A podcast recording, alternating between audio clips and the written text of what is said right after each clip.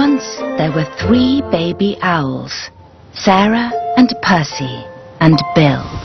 They lived in a hole in the trunk of a tree with their owl mother. The hole had twigs and leaves and owl feathers in it. It was their house. One night they woke up and their owl mother was gone.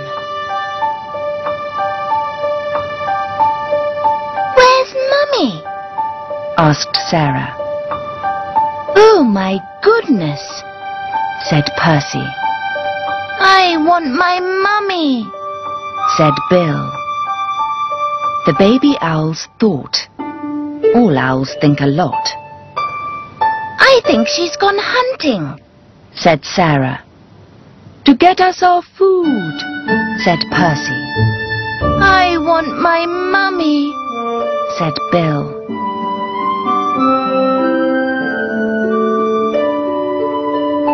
But their owl mother didn't come.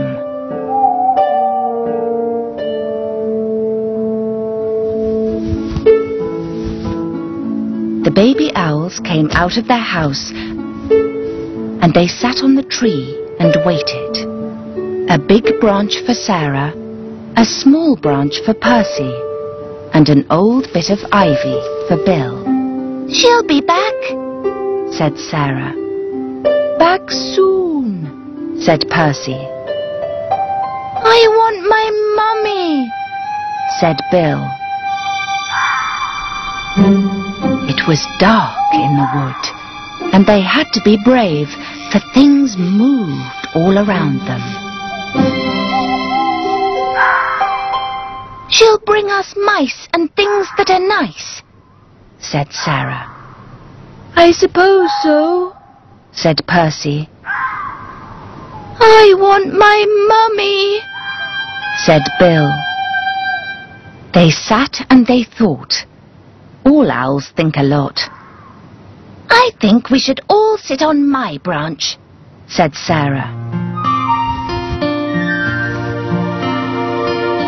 And they did, all three together.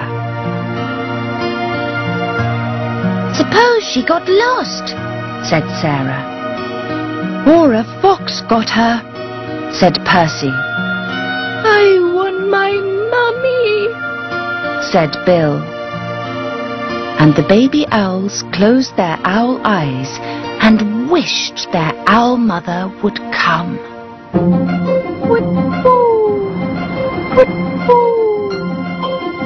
And she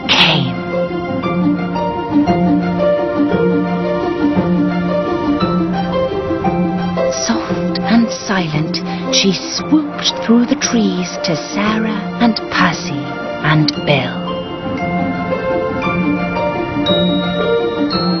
Mummy! They cried, and they flapped and they danced and they bounced up and down on their branch. What's all the fuss? Their owl mother asked. You knew I'd come back. The baby owls thought.